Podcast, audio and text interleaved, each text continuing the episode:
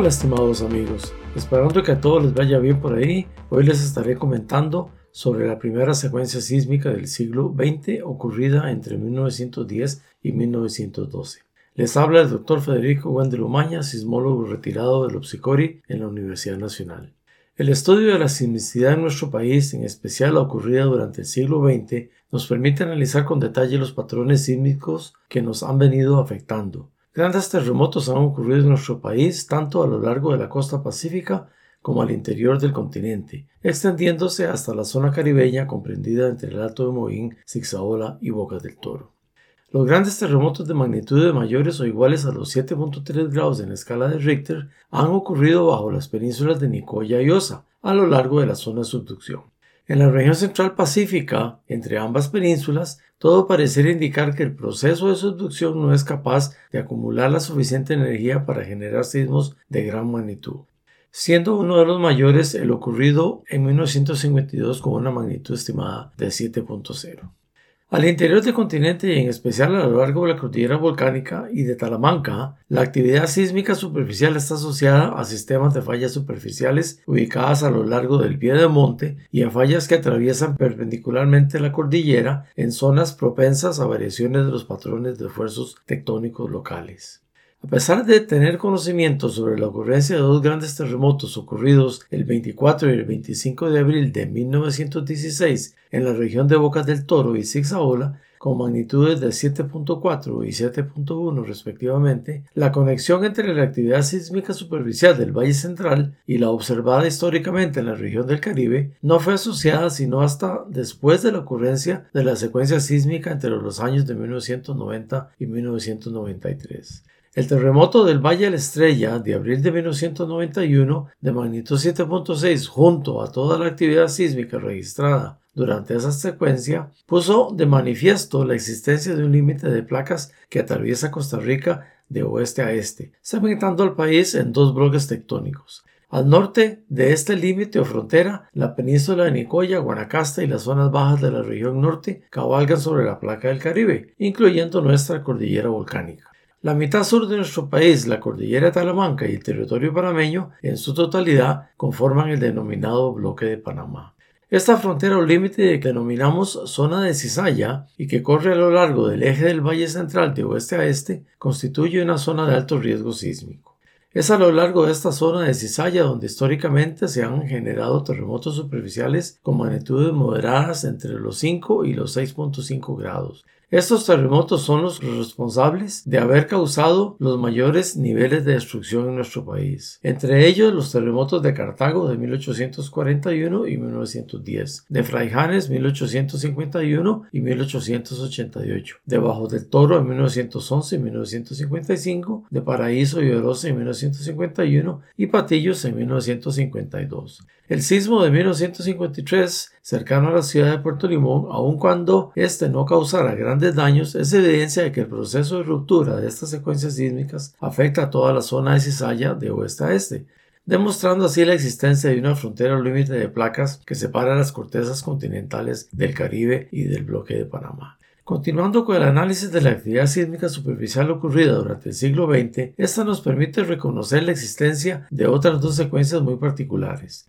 tanto por su duración como por el entorno geográfico donde se presenta. Sin embargo, en este episodio nos referiremos a la secuencia sísmica observada entre los años de 1910 y 1912. Durante esta primera secuencia reconocemos los terremotos del 13 de abril y 4 de mayo de 1910 en Corralillos y Cartago, respectivamente, seguidos de los eventos de Bajo del Toro en 1911 y de Tres Ríos, Sarchí y Grecia en 1912. A esta secuencia la he denominado la primera secuencia sísmica del siglo XX. Es importante notar que en 1904 se había presentado un gran terremoto en la región de Golfito Osa, a lo largo de la zona de subducción, o sea, seis años anteriores al inicio de esta primera secuencia sísmica del Valle Central. Las siguientes reseñas históricas han sido tomadas del libro del licenciado Cleto González Víquez, Temblores, Terremotos, Inundaciones y Erupciones Volcánicas en Costa Rica 1608-1910. Abro comillas. Durante los meses de enero y febrero de 1910 no se registró en el observatorio ningún temblor. Sin embargo, el 25 de enero, a las 4 horas 45 minutos de la tarde, el volcán Poás hizo una formidable erupción de cenizas, la más grande de que se tiene recuerdo. Fue vista desde el Golfo Nicoya por don Miguel Obregón. Desde el día 25 el volcán ha estado en calma absoluta. Ni nosotros ni ninguno de los numerosos excursionistas que han subido después han notado la menor erupción. El hecho de haber arrojado cenizas del volcán Poás no es un fenómeno absolutamente extraño. Hace como 30 años una erupción de cenizas llegó hasta San Pedro de Poás, cubriendo las hojas de los cafetos hasta el extremo de poderse dibujar sobre ellas, cierro comillas. La actividad del volcán Poás que precedió a la primera secuencia sísmica del siglo XX será analizada por separado, pues el volcán Poás pareciera comportarse como un indicador del incremento de los esfuerzos tectónicos en el Valle Central. El resultado de este incremento de los esfuerzos tectónicos genera una mayor permeabilidad en la estructura volcánica a lo largo del eje de compresión, permitiendo una mejor transferencia de gases calientes desde la cámara magmática hacia la superficie, generando erupciones freáticas y secando la laguna cratérica con la subsecuente eyección de cenizas. Lo anterior basado en la teoría de Nakamura, publicado en el Journal de Vulcanología e Investigación Geotermal, volumen 2, 1977. En ocasiones estas erupciones han sido de tipo freatomagmático, es decir, acompañadas de material juvenil o magma. El terremoto de Corralillos del 13 de abril de 1910. El profesor José Fidel Tristán comunica lo siguiente, abro comillas. Según los datos del observatorio, hubo en el mes de marzo de 1910 solo un temblor el día 10 a las 3 horas 33 minutos de la tarde. No se apunta ni la dirección ni la intensidad. Este temblor fue sentido muy fuerte en Santa María de Dota. Lo sintieron también en San Pablo y Corralillo. Fue un temblor aislado.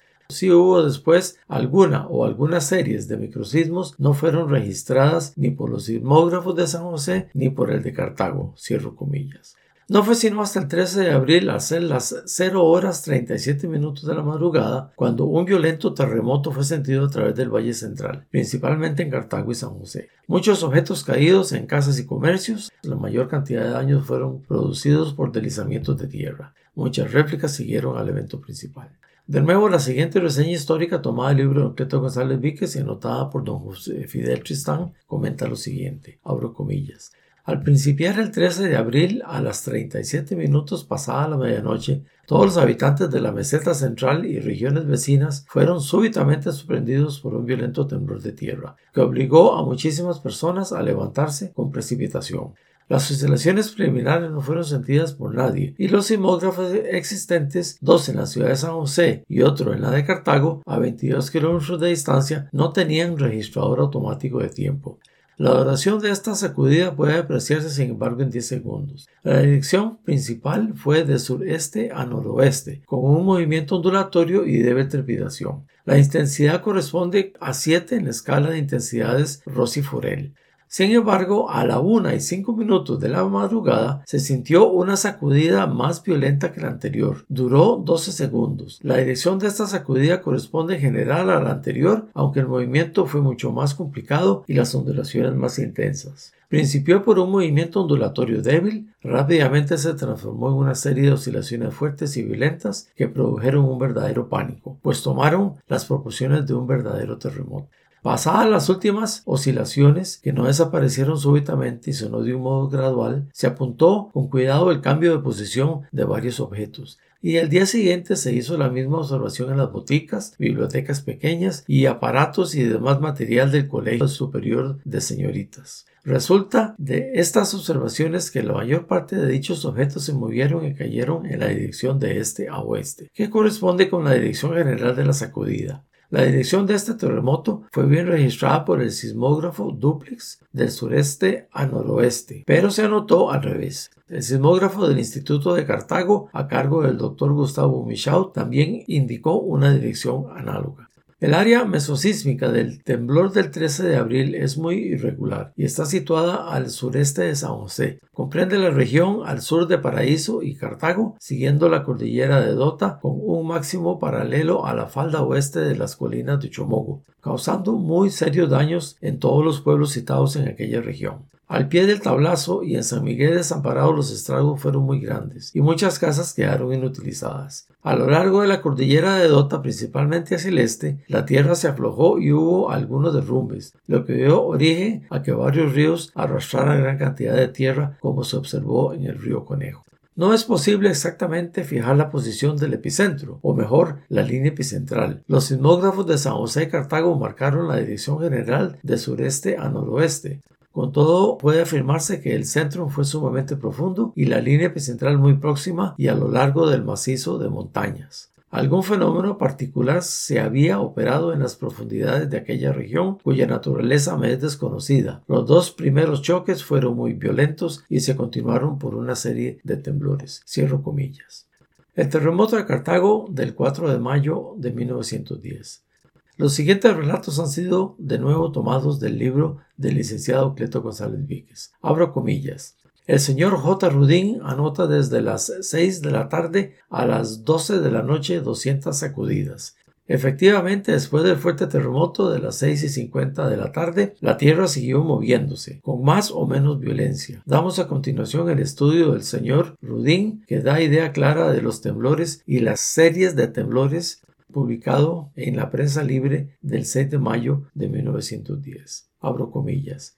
El gran temblor de esta tarde comenzó a las 6 y 50 minutos y durante tres minutos después del primer golpe muy fuerte el sismógrafo no cesó de marcar movimientos continuos. El rumbo no puede determinarse ni tengo un sismograma que presentar. La amplitud del primer golpe fue tan grande que la aguja del aparato pegó en las paredes de la caja y se hizo pedazos. Solo quedó intacto el mecanismo eléctrico que marca en el disco horario la hora y duración de los temblores. A continuación de los tres primeros minutos, los temblores se sucedieron a intervalos de pocos segundos durante 35 minutos. La aguja del aparato se reparó pronto de una manera provisional y se pudieron observar los rumbos de algunos de los temblores posteriores. Al principio de la noche los temblores vinieron formando grupos o series. El intervalo entre ellos no pudo ser marcado en el disco horario, excepto cuando había una separación de un cuarto o medio minuto por lo menos entre los dos temblores sucesivos. Intervalos menores pasan desapercibidos a causa del movimiento demasiado lento del disco horario. El temblor de las 6.50 de la tarde empezó por trepidación y continuó por oscilaciones muy lentas de gran amplitud en todas direcciones, pero finalizó por oscilaciones extraordinariamente grandes de este a oeste. Los demás temblores se efectuaron en todas direcciones, pero para la mayoría de ellos no puede indicarse rumbo alguno determinado, por lo confuso de los sismogramas. El temblor de las 6.50 fue muy fuerte, entre los demás hubo algunos regulares y muchísimos débiles y debilísimos. Juan Rudín, cierro comillas. El doctor Gustavo Michau publicó lo siguiente sobre el terremoto de Cartago en Scientific American volumen C2 número 22. Abro comillas. El 4 de mayo a las 6 y 50 de la tarde, la ciudad de Cartago, primitiva capital de Costa Rica, terminó su existencia por un terremoto explosivo que duró solamente algunos segundos. El movimiento destructivo fue principalmente vertical y principió repentinamente, esto es, sin choques premonitores, los cuales dan a la mayor parte de las gentes tiempo suficiente para salir de sus casas. Inmediatamente después del terremoto, el tremendo movimiento de arriba a abajo siguió una larga serie de choques más pequeños, entre los cuales se sintió un movimiento giratorio. El polvo que se levantó por la caída instantánea de las casas y de los edificios públicos fue tan grande que muchas personas creyeron haber escapado de la muerte por el aterro para morir sofocadas. 20.000 personas quedaron sin abrigo. Cuando el autor manda esta relación, el 7 de mayo, se habían sacado de las ruinas 700 cadáveres. El número aumenta considerablemente. No se conoce todavía el número de heridos quienes son llevados diariamente en trenes especiales a San José. El desamparo y el sufrimiento son grandes. El 13 de abril de 1910, poco después de medianoche, vino el primer aviso de la amenazante catástrofe, en forma de una serie de temblores, el tercero de los cuales dañó muchas casas, destruyó algunas paredes mal construidas y causó serios daños en las botellas y en la losa. El terremoto fue sentido en toda la meseta central de Costa Rica. En los días siguientes continuaron pequeños choques casi todos de intensidad 3 a 4, escala Rossi a razón de 3 a 8 por día. Los habitantes de Cartago y San José Se alarmaron y establecieron en las calles y plazas públicas tiendas y ranchos en los cuales dormían. Los choques habían disminuido algo en número e intensidad cuando vino el suceso fatal. Cierro comillas. Terremoto debajo del toro del 28 de agosto de 1911.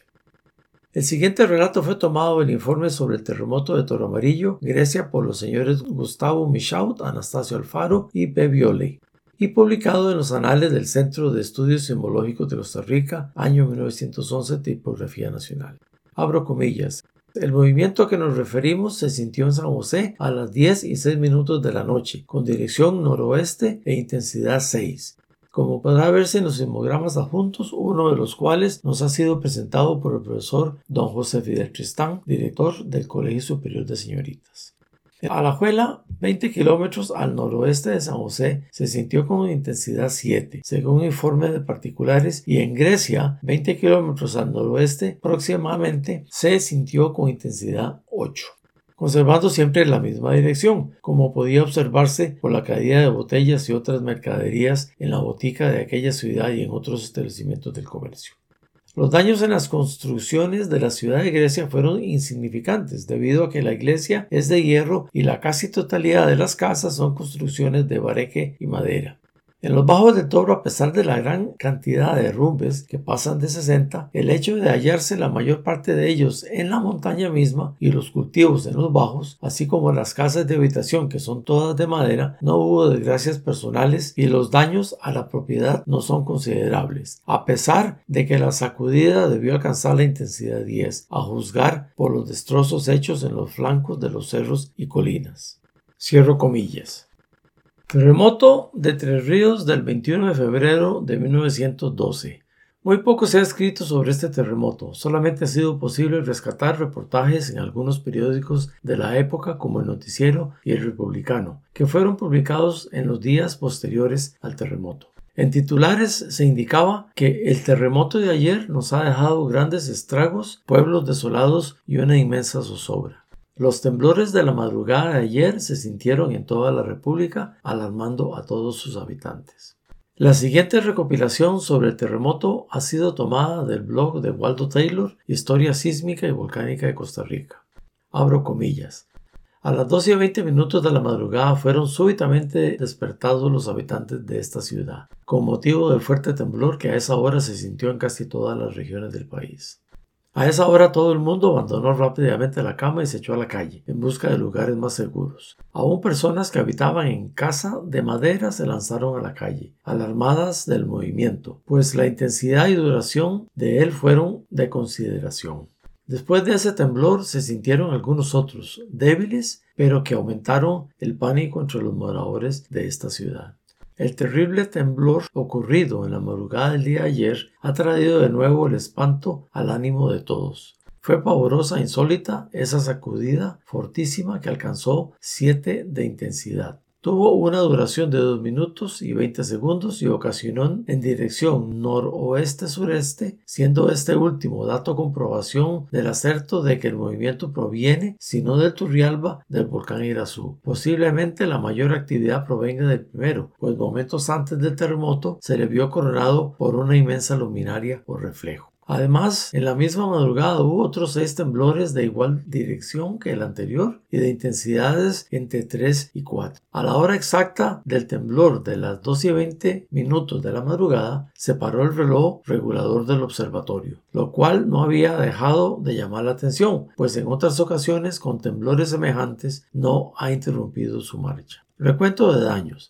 A pesar de que este terremoto fue sentido en casi todo el territorio nacional, la población que sufrió más daño fue la villa de Tres Ríos. En otras villas o ciudades del Valle Central se reportan daños menores que en muchas ocasiones han resultado por el acumulamiento de daños provocados por los terremotos ocurridos entre 1910 y 1911. Es así como la villa de Tres Ríos se reporta que el movimiento ha sido tan fuerte como nunca recuerdan haberlo observado. Fue de más duración y más intensidad que cualquiera de los sentidos en 1910. Los daños aquí son muchísimos. El edificio escolar y el municipal están en ruinas. Hay que destruirlos. El miro del cementerio donde están los nichos se rajó en gran parte, abriéndose las tumbas y quedando descubiertos los cadáveres. En las calles alrededor de la plaza se abrieron varias grietas. El río Chiquito, que corre como a 300 metros al este de la villa, se secó. El comercio ha tenido grandes pérdidas. Todos los habitantes de esta población se alarmaron y al huir de sus casas algunos se golpearon. Las casas, a excepción de las de madera, han sufrido tanto, aún más que cuando el terremoto de 1910 en Cartago, de tal manera que ahora están inhabitables. En el distrito de San Juan también hubo algunos contusos. La gente continúa alarmadísima y teme penetrar en sus casas, lo que nos parece lógico porque están terriblemente averiadas. Cierro comillas. El terremoto de Sarchi del 6 de junio de 1912. A continuación, el informe presentado por los señores José Fidel Tristán, Pablo Bliole y César Cotz, abro comillas. Sismos premonitores. Durante el mes de mayo de 1912, muy pocas perturbaciones sísmicas fueron registradas en el Observatorio Nacional, y las pocas registradas fueron de baja intensidad. El primero de junio a las 6 y 26 de la mañana, el primer evento de este periodo sísmico fue registrado y consistió en dos movimientos bruscos separados por vibraciones pequeñas. El 3 de junio, a las 3 horas 50 minutos de la tarde, hubo otra sacudida con una intensidad de 2, la cual fue notada por muchas personas. Estos eventos eran muy pequeños y por lo tanto no hubo reportes en otras partes del país. El terremoto de Sarchi. El día 6, a los 40 minutos pasada la medianoche, un sismo largo fue sentido teniendo una intensidad de 6 en la escala Rossi-Forel. Este sismo causó pánico general y gran cantidad de personas permanecieron despiertas durante el resto de la madrugada temiendo la ocurrencia de sismos más fuertes. El estudio detallado de este sismo debe de estar incompleto porque 27 minutos antes hubo un sismo pequeño y desajustó el sismoscopio Ewing resultando en la convergencia de las tres componentes en una sola traza o línea. Los otros sismógrafos, incluyendo los del Colegio Superior de Señoritas y el del señor A. Pérez en Mojón, dieron trazas muy claras, que hicieron posible reconstruir parte del sismo. El sismo comenzó con una serie de vibraciones que alcanzaron un máximo en algunos segundos con oscilaciones violentas suficientes como para despertar a personas. La amplitud del movimiento disminuye rápidamente hasta parar, pero dentro de tres segundos el péndulo reinició su movimiento con mayor violencia. Este movimiento fuerte duró unos 10-11 segundos y terminó con un movimiento mecido de gran amplitud que los sismógrafos mostraron tener una dirección predominante de noroeste a sureste. Los objetos colgantes, que incluyeron lámparas, oscilaron en la misma dirección que fueron observados durante la ocurrencia del terremoto de Toro Amarillo. Algunos relojes de péndulo se pararon. Cierro comillas. Esta primera secuencia del siglo XX, descrita aquí al igual que las otras dos que ocurrieron entre los años de 1951 a 1955 y de 1990 a 1993, están caracterizadas por ubicarse en el mismo ámbito geográfico a lo largo de la zona cizalla que corre de oeste a este atravesando el eje del Valle Central y generando secuencias sísmicas con muchas réplicas. Actividad sísmica de estas dimensiones se ha presentado durante periodos de tiempo que han variado entre 2 y 4 años, para luego entrar en inquietudes sísmicas de entre 35 y 40 años, con ocasionales eventos que han liberado energía no disipada durante las secuencias. Con el terremoto de Sarchi del 6 de junio de 1912 se cierra la primera secuencia de terremotos superficiales en el interior del Valle Central durante el siglo XX. Pasarán 39 años antes de que empiece, en 1951, la segunda secuencia del siglo XX. Sin embargo, este relato lo dejaremos para un siguiente episodio.